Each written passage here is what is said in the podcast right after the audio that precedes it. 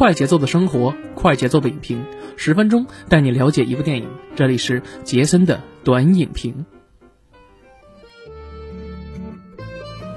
哎，不错，大家好，欢迎大家收听麻呢电台的杰森的观影报告，我是杰森啊。那又到周六，本周六呢，继续由杰森为大家带来我们对电影的评论和分享等等环节啊。那首先呢，还是说祝大家这个五一小长假快乐 啊！那我们这期节目呢，也是给大家补录一下，因为本来应该是在四月三十号我们做这个节目，但没想到我们把这期节目呢放在了五月二号啊，呃，也是补录一下。为什么呢？因为最近可能因为某些特殊原因吧，也比较忙啊。这个，呃，可能北京的朋友都知道啊，最近北京这边呢也是形势呢比较严峻啊，这个某些这个是吧情况又起来了。所以说呢，现在北京市的各大的一些电影院也好啊，包括说一些娱乐的一些场所呀，只要室内的可能都关了啊。所以说这个五一档呢，对于很多北京影迷来说呢，呃，怎么说呢，也不是非常友好。但是呢，我们一定要全力配合，我相信肯定我们会战胜啊，这个这个东西是吧？然后到时候。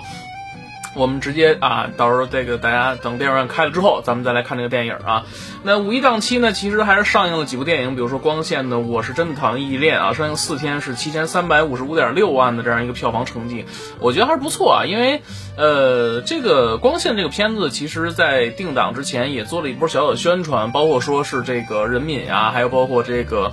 呃李孝谦。啊，还有这个新来这几位呢，基本上呢都是之前大家耳熟能详的这个光线的这个签约演员啊，包括之前大家看这个《扑水少年》的时候啊，都有都有一些了解啊。而且呢，我觉得这个片子其实还不错啊，看预告片来讲，应该还算是不错的片。但实际上啊，我没看片儿啊，因为很可惜，这个本来在北京搞这个活动，结果也因为这个特殊原因给取消了啊。因为这这两个字可能我们呃各大平台可能会限制一点，所以说呢，可能就要屏蔽一些。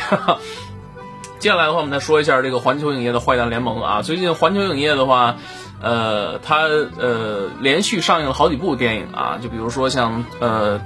最近呢有一部叫《亡命救护车》，是迈克尔贝导演的一部作品啊。啊，接下来就是这部《坏蛋联盟》上映四天也是四千六百七十三呃万的票房成绩啊。那接下来还要上映一个天后詹妮弗·洛佩兹啊，然后呃呃主演的一部电影啊。那到时候这可能也是一个歌舞片，大家期待一下就好啊。呃，然后还有一些就是之前我们看到这个神奇动物邓布利多之谜啊，等等等等这些，还是一点四三亿的一个票房嘛。呃，因为现在全国的一个影院营业率现在已经达到了一个百分之六十多这样一个氛围啊，但是实际上就是因为北京和上海没有开放嘛，所以说呃还是受某些这个呃影响啊，这两个字不能说啊，看着刚才差点就吐出来了。像北京的这个，我们身处在北京呢，呃，不过还好啊。虽然说这个不能出去啊，也不能这个随便去走啊，因为，呃，怎么说呢？啊，这某些程度上来讲呢，因为我我因为对于我来讲的话，就是我的假期呢，可能就是除了出游游玩之外的话，因为工作原因嘛，所以可能一般情况下都是跟电影相关。所以在这个呃没有电影院的这个五一的话，没有电影那个五一，我们怎么度过呢？于是乎，这期节目我们可能就把这个呃目光呢投身。到这个一些呃资源上的一些电影啊，你包括说像上周我们聊的这个呃《金宵大厦二》啊，这个《金宵大厦二》上个礼拜啊，也就是最近啊，呃也完结了二十来集吧，差不多。所以可能之后抽空要做一个《金宵大厦二》的这么一个总结啊，包括昨天晚上我还在看《金宵大厦二》。上次我记着做节目的时候给大家讲了第一个单元，呃，然后呢，接下来的话就是我看到了应该是第四个单元，我们从第二单元双鱼开始，然后到城寨英雄购，然后到第四个单元姐姐。其实我觉得它整体的这个整个故事呢还是蛮不错的啊，但是非常可惜的是，由于它的制作人的离巢。呃，已经离开 TVB 了，所以说它可能不会再会有第三季的出现了。而且呢，这个片子呢还是有一些删减版本的啊，我还是推荐大家看一下未删减版本，所以会更有意思一点啊。这简单跟大家说一下，那到时候可能我们会抽出一集时间来做这个节目。呃，还跟大家推荐一部最近啊一个呃惊悚恐怖的一个呃网剧啊，呃网飞的这个呃出品的一个韩国的一个电视剧啊，六集现在已经全部放着，叫《怪异》啊，这个也是我在刷抖音的时候偶尔偶然之间刷到了，大家可以看看，每集也就三四十分钟的时间，非常短啊，呃。呃，有点意思啊，大家可以看一看这个这个剧啊。那我最近其实也在同步在追啊，呃，那最近呢还有一个 剧啊，不是一个剧，是一个网大啊，要给大家推荐一下。呃，安志杰主演的《盲战》啊，这个呢最近呢也是刷屏了，我朋友圈里边有很多朋友都觉得说这个片子非常的好，也非常的呃过瘾啊。那这片子还没看，等明天看完之后的话，我们可能给大家做一个简单的一个介绍吧。那今天其实给大家介绍什么呢？就是没错啊，我们今天啊刚刚。我看完的一部电影啊，是喜剧片儿。我觉得其实，在这个五一档期的话，呃，说实在的，没有什么太多片子，因为大家都知道，大环境之下的话，像这种新的片子很少。包括这个，呃，《出拳吧妈妈》这个片子啊，现在成绩其实说白了也不是很理想啊。谭卓老师主演的这个片子，好像是呃，之前说是没撤，但不知道为什么现在已经看不到他的这个。哦，对，看到了，他上呃，看到他票房成绩，上映三天时间是一百七十二点二万。呃，之前也是在北京的英皇国际影城吧，四月二十九号的时候做了一场活动。嗯，当时做完活动的时候，我们都不知道，可能是都非常低调的去做啊，因为大家都知道目前这个情况啊，不能大规模的去宣传，是吧？所以就做这么一个活动啊。呃，我还是蛮，说实话，我还是蛮期待这个片子，但是确实因为某些原因，我没法去看这个片子，非常可惜。尤其北京很多的朋友也没法去看啊，所以呢。实名羡慕吧，呃，如果说大家有看过这个片子的朋友，也可以跟我们分享一下他的感受或怎么怎么样之类，我就不再去看网上评论了。OK，我们书接正题啊，那今天给大家聊什么呢？聊一聊这个网上的一些资源电影。刚才给大家简单介绍之后，那今天我给大家推荐一部网大啊，但是我觉得这个虽然是网大，但是一个小时三十五分钟的一个时间。嗯，然后我觉得这个片子的话，它的整体质量还是不错的啊，呃，而且呢，在我圈内的朋友里边也收获了一波不错的口碑，大家都觉得这个片子挺逗的啊，呃，我们甚至一度觉得说这个片子其实有机会，如果努努力上院线的话，它还会取得一个非常不错的一个成绩啊。虽然现在它的网络分账其实已经也不低了啊，那这部片子是什么呢？那这部片子就是要《东北告别天团》啊，由这个。呃，演员崔志佳啊，导演主演的这个作品，而且他也参与了编剧啊。其实说起崔志佳呢，大家都都应该比较熟悉他啊，是通过这个《欢乐喜剧人》。但是之前最早的时候，他是参加过这个呃李咏啊勇哥的这个永乐会，在里边经常客串一个这个小二的一个角色啊。然后包括这个在更早的时候，就是《爱笑会议室》里边也是客串演员啊。那呃本身是八九年生人的一个呃东北小伙子，可以这么说啊，东北小伙子。呃，然后跟这个呃大潘，还有这个修睿等等等人这些演员啊，基本上也是好友啊。所以说，其实我对他拍这个电影并不意外啊，因为其实我说白了，看这个名字《东北告别天团》，我一直觉得就是一种普通网大的感觉。但实际上，我还是那句话啊，这个朋友们，呃呃，如果说你想了解一部电影的话，你一定不要就只道听途说，你需要你仔细去了解，你哪怕你看看他的预告片儿，对吧？然后你看看他的卡司阵容等等的。然后你去刷一刷啊，你不要老觉得说别人就人云亦云，说这片子是烂片，然后你就觉得烂，然后就怎么怎么样。我觉得每个人对片子的话，他可能是有不同的感受和评价的。所以这个片子，其实我在朋友圈里面发酵了一波口碑之后，我突然发觉啊。呃，这个片子很吸引我，因为呢，我看到他在抖音上之前曝光的片段啊，包括这里面有几个比较搞笑的桥段，呃，一帮黑衣人去追着一个这个宋晓峰，然后在里边去，呃，然后跟跟他这个鞠躬是吧，叫大哥这那个之类的，所以说其实这个片段还蛮不错的啊。总体来说的话，一个小时三十五分钟的时间，我觉得它的整体的节奏感来讲的话，呃，我先给它一个评分吧，我给个六分的一个分数啊。我觉得它作为一个网大来讲的话，我觉得 OK，它已经抛去了传统网大那种前六分钟的那种所谓的套路啊。因为大家都知道啊，之前我们介绍过很多一些网大的电影，就是前六分钟它会有一些非常奇形的东西，就比如说网大那种，呃。比如说像之前他们拍这种僵尸题材啊，或者这种惊悚恐怖题材，那前六分钟一定会给你营造一个非常悬念感，然后非常恐怖感的这种。等之后的话，它可能就拖沓了。但这部片子的话，我觉得至少在前一个小时的时候，它的这个主要的这个结构的成分，包括它的搞笑的段落安排上来讲，我觉得它是很吸引我的。首先，它这个呃，为什么叫东北告别天团呢？说白了就是接白活了。但是你，但是你实际上琢磨之后的话，你。会看到它整体的故事上的结构非常像什么呢？我觉得其实就像是缝纫机乐队也好，或者说其实更，我觉得其实它更像是几十年之前啊，呃，差不多啊，对，十几年之前冯小刚导演的一部电影叫什么叫大腕儿。大腕儿这里边其实演的这葛优老师饰演的这个角色呢，就是想给这个 Tyler 啊去办一场葬礼，然后无所不用其极，因为他知道办葬礼肯定赚钱是吧？然后那个，呃，这。所以说呢，他要想拿到这个钱，就必须要把这个葬礼要植入一些很多一些广告，包括说什么乐哈哈，由此引发的一些梗在里边啊，什么这个那个之类。包括傅彪老师一个非常经典的桥段在里边，说我们中国这个文艺圈已经集体补过钙了，这个那个之类的。当年我记着啊，我在小时候看的时候真的是爆笑不止啊，我就觉得说，这个怎么样能够把一个这种葬礼能拍成这种喜剧效果的这种喜剧冲突来讲。所以我觉得他这个片子拍的是非常非常成功的啊，而且其实我个人觉得啊，这部片子可能会有或多或少会有一些借鉴在这个元素在里面，包括他埋梗的一些桥段在里面啊。你看他的几人组里面啊，有这个 有宋晓峰，宋晓峰其实就是介绍这个给他们说了啊，我花三百万然后去办这个葬礼的这一个金主对吧？然后还有一个老四。这老四其实这里边饰演的是一个要账的大哥啊。老四其实我，呃，比较了解他，或者是比较认识他的时候，还是经过经常刷抖音啊，他拍的一些各种一些段子。但没想到，其实他的这个触电，在第一次演这个电影的时候，我觉得他还他这种劲儿还是稍微可以的，演这么一大哥啊。然后还有包括说这里边于洋客串的这么一个角色，大长脸啊，客串的这个角色，我觉得还是搞笑不断的啊。然后包括说。还有一个，还有几个演员，包括说像这个刁彪啊，还有这个呃李坤英，还有这里边孙越啊、梁龙、海燕客串啊，对吧？还有这个这个韩彦博，《驴得水》里边的那个校长演的，我觉得其实都蛮好的，都蛮好的。这里边其实有很多一些梗，包括这里边他们说的啊，比如说什么《古惑仔》呃三只手遮天是吧？然后包括说啊，我需要教父的电话，说这幺七六啊联通号是吧？这些梗在里面，我觉得还是有点意思的。包括还有一个比较有意思的，我觉得啊，就是可能比较呃比较有意思的就是二手乐器这个梗。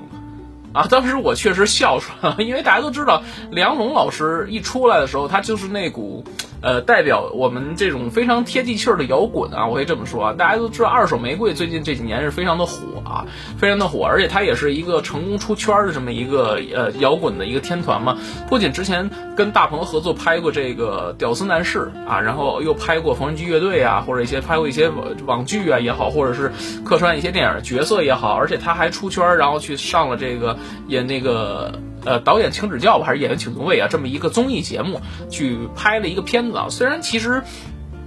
可能他的这个口这个表现的这个感觉来讲不是特别的这个好，但是我觉得他勇于尝试，勇于去跨界去出圈，我觉得也是。比较好，也是蛮好的。首先，他的这个人身上的喜剧感来讲，我觉得非常到位啊，非常到位。包括他这里面说啊，唱一歌什么的啊，这这几这这多少钱怎么怎么样？那我对我歌迷啊怎么交代是吧？结果来一个我唱一宿，这里头有很多的一些梗在里边，就是很多那些段子在里面。包括说孙越，然后说给谦儿哥打一电话，这那个之类。其实你能看出来啊，能看出来导演在这个预埋梗里边，他的桥段来讲。呃，他是用一些很多的一些小的一些梗的桥段，他去，呃，把这个片子，然后会更加的让你觉得非常有意思啊。而且其实，但是我觉得有一点差强人意的地方，就在于说他过早的去，可能是由于这个营销的问题啊。呃，这个片子是四月二十二号正式的在这个某讯哈某讯的这个视频平台去放映的啊，去上线的。所以说，可能我们在豆瓣上或不不是豆瓣上，我们在抖音上，你看非常激动啊，在抖音上刷到的一些呃所谓的这种我我们所谓这种营销的物料也好，他会把一些比较经典或者比较搞笑的一些桥段，他就提前给你预报了，就包括刚才我们说的这个。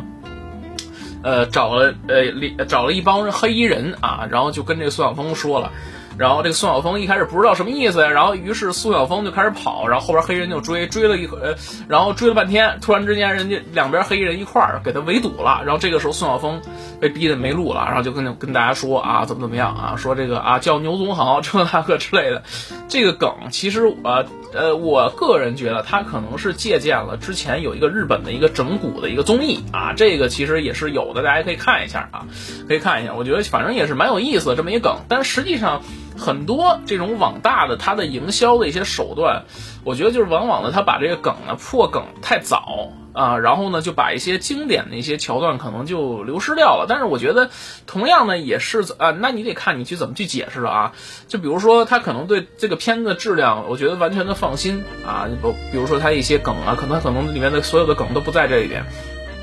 这个片子前一个小时实际上就是讲了如何啊，这呃这个告别天团这几人组啊，这这五这四人组是如何啊，然后想把这三百万的一个荒唐的一个葬礼给搞成功的。啊，搞成功的，因为之前他们说过，一个干白活可能最多的看的是一个五万或八万的这么一个白活啊，结果撑死干的也就这样。但没想到他弄一个三百万的一个活所以这个就有一个这样的一个戏剧冲突的一个联想在里面，去加入什么什么样的东西，这那个之类的啊。呃，我们还是说回来啊，这个其实我们之前在看这个大腕儿的时候就想了，这个葬礼，他这场葬礼，我觉得跟这个大腕儿可能就不是一个量级，但是我觉得他在某种程度上的梗来讲的话是比较有意思的啊。像刚才我们说的，里边有一桥段是请这个孙越老师啊，啊来去录一段这个怎么说呢？ID 吧，也可能这咱不能说叫祝福 ID，也只能说是致哀 ID 啊，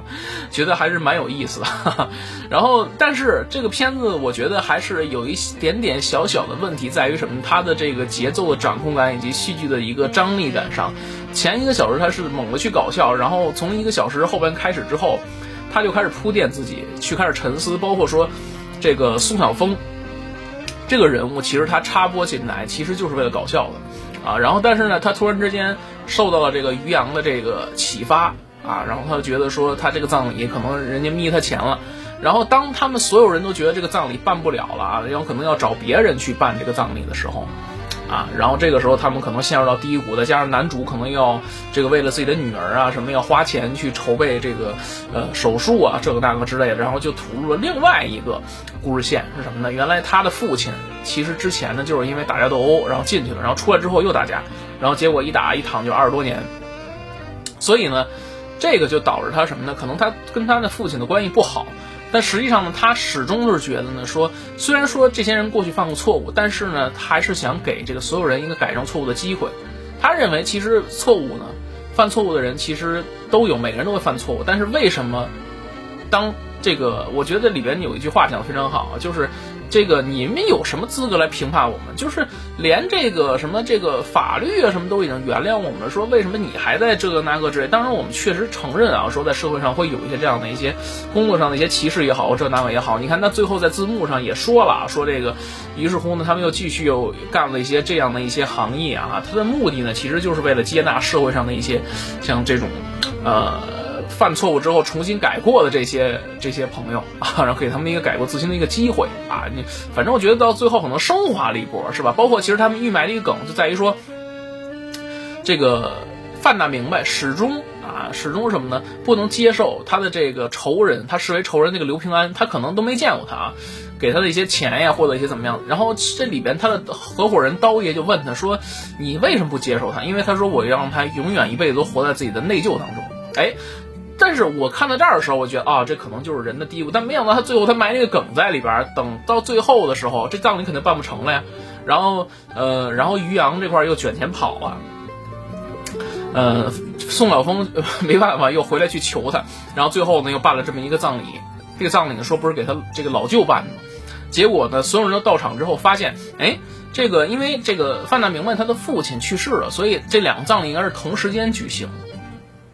但是范大明白只能去他自己父亲的葬礼。结果在路上的时候呢，这个司机呢把这个车子开到了这个葬礼现场，他发现所有的这个布景啊什么的，其实都是他布置的。但没想到的是，为什么把他父亲的葬礼又挪到这儿呢？所以这个时候其实就破了一个梗在里面啊。就最后发现啊，刀爷就是这个刘平安啊。然后因为他呢是因为这个于心不忍啊，觉得说这一辈子呢都是请求他们家人的宽恕原谅，所以拿出自己的积蓄三百万，然后呢去办这样一场葬礼啊。其实怎么说呢，这梗我是没有想到啊，我是没有想到。但是它的这个的主题的升华，我觉得蛮有意思的，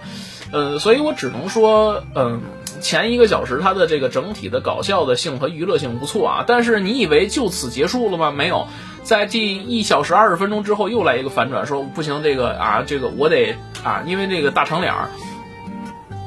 这个他他被绑架了还是被怎么着了？然后呢，我说啊，这个他遇到了麻烦了。然后他的弟弟就找找到范大明白，说这个他哥消失了，你们得帮个忙。于是乎呢，又上演了一波当年情的感觉。虽然，但是我个人觉得啊，就是范大明白跟赵大明白这两个人，虽然可能平时在嘴上可能打打架什么的，但互相估计可能关系应该也还行啊。因为同行虽然说同行是冤家，但是我觉得他们可能也惺惺相惜的感觉。最后。也是啊，经历过一些事儿之后，也是和好如初了。我觉得还是这么这么意思，所以这部相当于打一个六分那个分数吧。如果说你把它当成一个网大来看的话，我觉得它是一个及格的一个电影。但是我觉得，甚至说他努努力的话，能够啊上院线啊，这是我个人的感觉，因为我觉得它的本质、它的底子并不差。就包括他前一个小时的这个频繁的这些搞笑的桥段在里边，包括这些每个演员这个这个卖力的去表演啊，一些各种各样的梗啊在里边。然后有些可能我不能说太多啊，因为说太多的话可能会打消大家看电影的这个乐趣和兴趣啊。因为很多的一些笑料的一些梗，如果通过我嘴里说出来的话，大家在听这个节目的时候可能会是另外一种感觉。如果说大家在看视频的时候，可能又是另外一种感觉。所以这这次呢，也可能我相当于给大家做一个预告，大家也可以有空的去看一看啊。因为这个确实最近呢，我们这个假期呢，呃，尤其在北京的朋友来讲啊，因为这个某些特殊原因啊，咱们也进不去影院，所以说呢，可能最近就在家里补补资源了。这个片子呢，我觉得也是呢，值得推荐大家去看一看啊。这样一部呃有些搞笑的这么一个电影。那好了，那我们本期就是这样，我们下期节目再见，拜拜。